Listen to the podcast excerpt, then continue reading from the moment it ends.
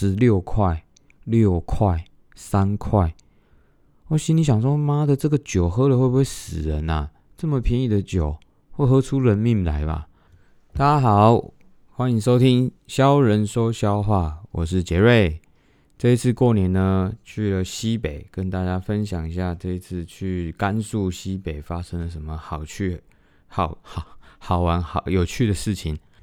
然后关于过年呐，其实我自从当兵退伍之后，就没有回去吃过团圆饭。也是因为工作的关系，然后啊，前三年是因为疫情嘛，所以就都没有回去吃过团圆饭。但我觉得也是因为家里的关系，不是不是说一定要到过年的时候才会一起吃饭啊，或者是相聚。我们家族算比较小啦，所以不需要等到特别是过年的时候才去啊一起围炉啊，或者是一起聚餐。平常的时候就可以这样做。其实我也不喜欢，就是特定的节日一定要特别做什么事情，就感觉有一种被局限的感觉。我不是很喜欢这样啦，所以一方面我也不是很喜欢过年。就是你看，你过年一定要干嘛？要吃火锅，然后初一要干嘛？初二要干嘛？干嘛？烦死了！所以呢，其实我这一次也没有特别说一定要回去，因为我前阵子也才刚十月刚回去台湾而已。等之后放假再回去吧。OK，言归正传，就关于这一次去大西北啊，其实我有一些有趣的事情要跟大家分享。就关于这一次我们做的航空公司，其实是一个春秋航空，它其实就是中国的一个廉价航空。那之前我也有做过，主要是出差。那出差通常是两三天，所以我不太会带登机箱或者是托运行李。就是我的公司包，然后我就塞了几件衣服、内裤这样子，然后就可以去出差。那这一次呢，我们其实就想说，哎，我们两个旅游啊，就带着登机箱，然后一个手提包这样子，一个人一个。结果后来仔细去看了一下，它的登机箱的尺寸规定是十四寸的登机箱，然后十四寸的登机箱就也就是说。你一般标准的登机箱其实是二十寸的，所以呢，它其实比较高，就是超过你的原本的材积了。然后呢，我就去又仔细的研究一下，如果你在现场被发现你的登机箱是大于十四寸的，他会马上跟你收一个一百五十块的，叫做什么呢？叫做升级登机箱。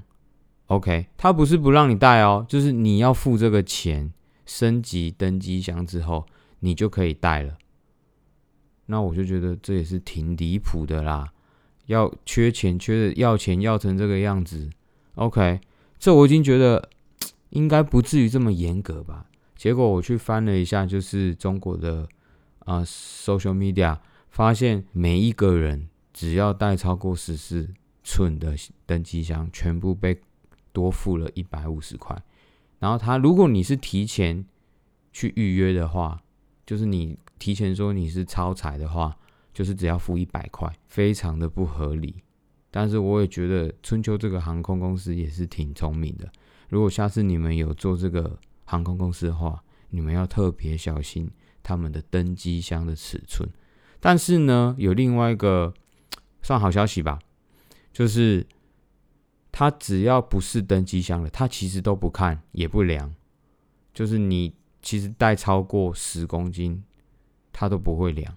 所以呢，其实这也是蛮好，因为我有一个五十公分的大的行李袋，他其实也没有叫我一定要量，也没有量我的尺寸，只要你不是登机箱，所以这其实也是蛮 bug 的一个。最夸张的是什么呢？这家航空公司呢，其实我当初在买票的时候，我是从上海飞兰州，兰州再飞敦煌，它其实中间有转机一次。然后相信大家有转过机的都知道，就是你如果到转机点中间，通常是你要在原地的机场，你不能出去，在转机的的通道口之后，直接到下一个登机口。当初呢？我看的时候，他没有特别说我这张票有特别是怎么样，因为我就看了一下是转机，OK。结果后来出票的时候，到我要出发的前两周，就是过年前，我发现这张机票很奇怪，他让我入境之后还要再出境一次，也就是说，你一到机场之后，你到了中间的中转站之后，你要先离开这个机场。等时间到了之后，你要再重新进去这个机场，然后我就觉得不可能吧，从来就没有这样子转机过啊。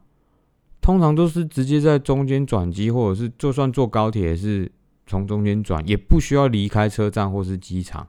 然后这一次就让我非常的纳闷。当天我在做 check in 的时候，我就问那个小姐说：“呃，我是到敦煌的，我中间有一个兰州。”她说：“我们这边没有直飞敦煌，我只能帮你办到兰州。”那一刻，我什么都知道了，完完全全知道，他就是只能帮你办到兰州。你到兰州要先出去，然后时间到了之后，你再重新进机场，再重新过一次安检，然后再办一次登机。是不是觉得为什么有一家航空公司要把这个事情搞得这么麻烦？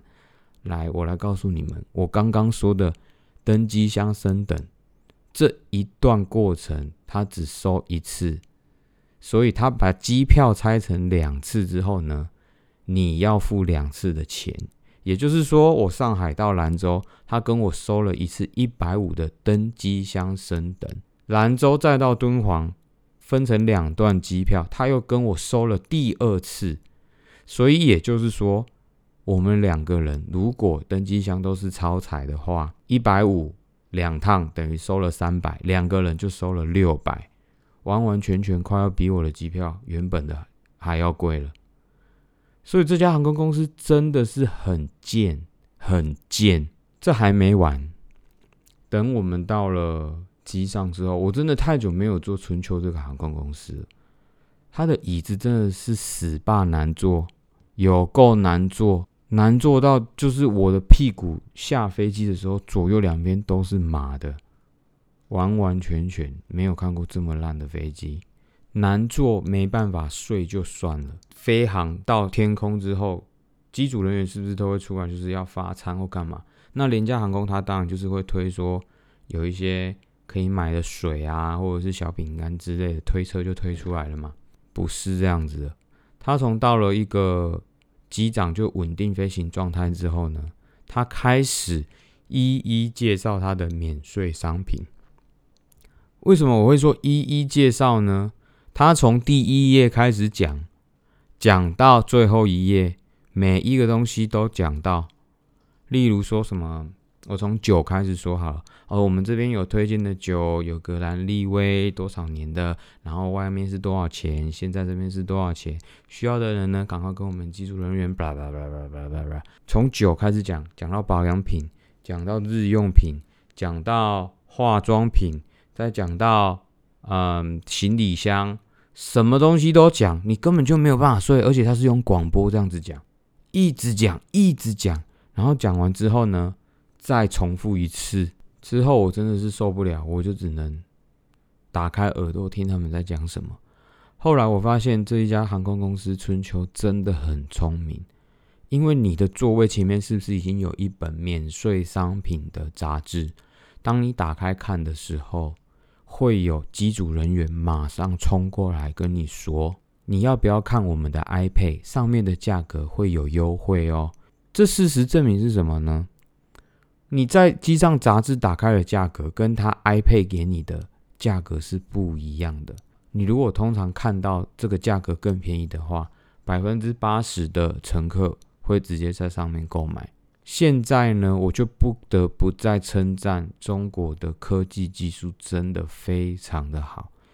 在飞机上面通常都是没有讯号，大家都要转飞行模式的嘛，他们居然有办法让你在飞机上使用行动支付，没有网络的情况下，使用微信或者是支付宝支付你的所有商品，我真的是惊呆了，大开眼界，不得不称赞他们啊！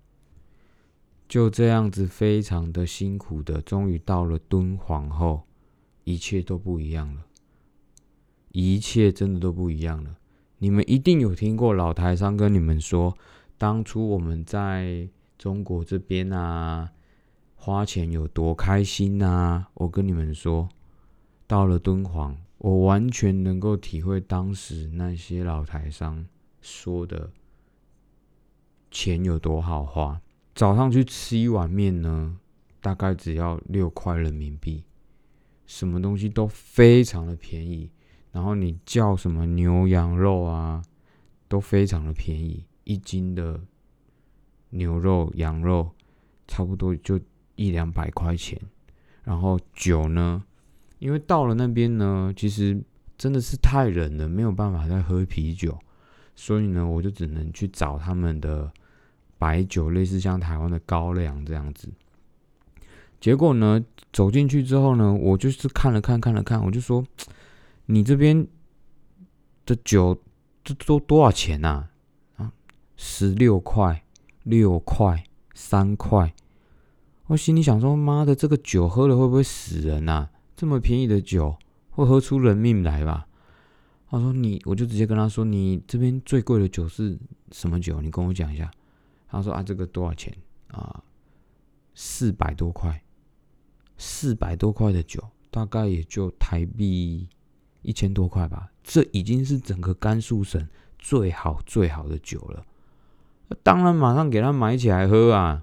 你总不能喝那个三块六块的吧？开开心心的吃肉喝酒啊，然后看一些以前历史课本上面会看到的丝路啊、莫高窟啊。”然后挺开心的，除夕的团圆饭呢，我们就找了一家餐厅吃。哦，那家餐厅我也觉得还不错，然后也让我想起当时我们开餐厅的时候也是挺辛苦的。那他们只有四个人，应该是一家子人，然后一起那一天就在那里工作，这样人也不多，他不多就是十几桌吧，大概二三十个人这样，但是他们就四个人分工合作。看了蛮欣慰的啦。然后我们到敦煌之后，有一个景点叫做月牙泉。刚到那边的时候，其实都是负十八、十七度，非常的冷。要坐那个骆驼，我们就想说，到底要不要坐？因为在沙漠，你根本就看不到一个头。要坐吗？也不是。不坐吗？也不是。那最后还是决定坐啊。妈的，算了算了算了，就坐。然后就坐嘛。然后坐那个骆驼的时候，他说。为了保障你们的安全呢，不要在骆驼上面使用手机，就是叫你的手要抓稳就对了。听上去好像也蛮合理的，然后就开始走嘛。但是你勉不其然肯定会想要拍照啊，对不对？然后他说：“等一下，我们那边会帮你拍。”然后我就想说：“妈的，这肯定是要收钱的。”到了中间休息的地方，大概三分之一路段吧，他就说。我们这边啊，收费就是一个人就是二十，我来帮你们拍照这样子。我们那一个骆驼队伍大概有五只骆驼，一个人收二十，就是一百块嘛。那我就说不用吧，因为我心里想说，我就自己偷拍就好了，反正我是手机挂在脖子上嘛，我就要拍就拿起来拍就好了。结果他就说啊，我们这个是辛苦钱，你看今天天气这么冷。来帮我们拍一下，这样子一个人收二十，好不好？然后我想说，其实这也不是钱不钱的问题，因为每一个人的手机你又不一定会用，对不对？那我要拍的跟你拍的也不一定会是一样的，对吧？那你如果二十块我给你，然后拍了又不满意，我能要求你退吗？也不行，对吧？那算了算了，我就想说，算了算了，我们就自己拍吧，就自己拍。然后就走走走，大概走了大概又大概五十米吧。他说：“那要不这样啦，就一个人收你们十块就好了啦，好不好？我们这个真的很辛苦，你看这个天气对不对？要做个纪念嘛，我帮你们拍一下哦，好不好？你跟我说，然后我就就是帮你们再拍这样子，就是十块这样子。然后我想说，我心里还是觉得不要，但是呢，我我们家女主人就说。”好了好了好了，就让他拍吧，然后就就让他拍，我们就也拍了嘛。其实这个故事呢，我其实是想要说，如果你今天身为一个销售啊，其实你不应该去求人家给你订单，求人家给你业绩。其实，在我经验当中，这都不会是一个很好的开始，也不会是一个很好的经验，因为你会求人家，就代表你这东西你你没有办法证明它好吗？你为什么需要用球的？如果我今天是这一个拉骆驼的驼夫，我把它这样称好了啦，我会把我的手机分享给你们看，说我可以把你们的照片拍的多好。诶，我之前拍过怎样的照片，你们可以看一下哦。因为你们在上面坐在骆驼上面没办法拍出这样的角度嘛，肯定有他在下面能够拍的角度嘛。那我跟你们分享之后，你们肯定因为你们不可能下来啊，只有我能帮你做嘛。那我就有需求啦，对不对？你说二十块，你说三十块、四十块，我都愿意给啊，对吧？但是你是用求的，就让我觉得其实你好像也拍的不怎么样嘛。所以当做一个销售呢，你遇到业绩上有数字上的问题的时候，真的不要去压低身段去求人家。要想办法去创造你的业绩，跟创造你被需要的时候，而不是低下身去求一个业绩。你会求一次，你之后的业绩都会是求来的。而且有些话真的是不应该，不应该在商场上讲出来。例如说，我们这个工作很辛苦啊，请问哪一个工作不辛苦？我就问哪一个工作，没有嘛？每一个工作都是辛苦的，不是只有你的工作辛苦，大家辛苦的程度不一样，对吧？每一个人赚钱都很辛苦，我也是赚了很辛苦才到这里，让你拉这个骆驼嘛，是吧？所以这种话你让人家讲了之后，你好像就是在卖惨呐，这就是有点像在卖惨，这样你不会得到同情的。然后经过敦煌之后呢，我们就一路往东莞啊，到了武威啊，有很多地名就是我都从来没有看过也没听过的，在那里终于知道。如果大家有发了我的 IG 的话，会看到我有一些照片，上面发了其实都很美。就你在历史课本上，你从来没有想过你会来这个地方，就在你的眼前，你会目不转睛，惊呆。反正我就只能说，简直就是惊呆了。然后就玩玩玩，然后到了兰州之后，我们又飞了西安。西安就是十三朝古都，如果我有讲错的话，不要怪我，我的历史本来就不好啊。就是长安城嘛，就是唐朝啊很有名的这个长安城。然后呢，西安开始就人多了。后来我也发现，为什么唐朝的审美观会这么的。圆呐，就是比较肥肥胖胖的这样子，圆圆润润的，就跟他们的饮食文化是一样的。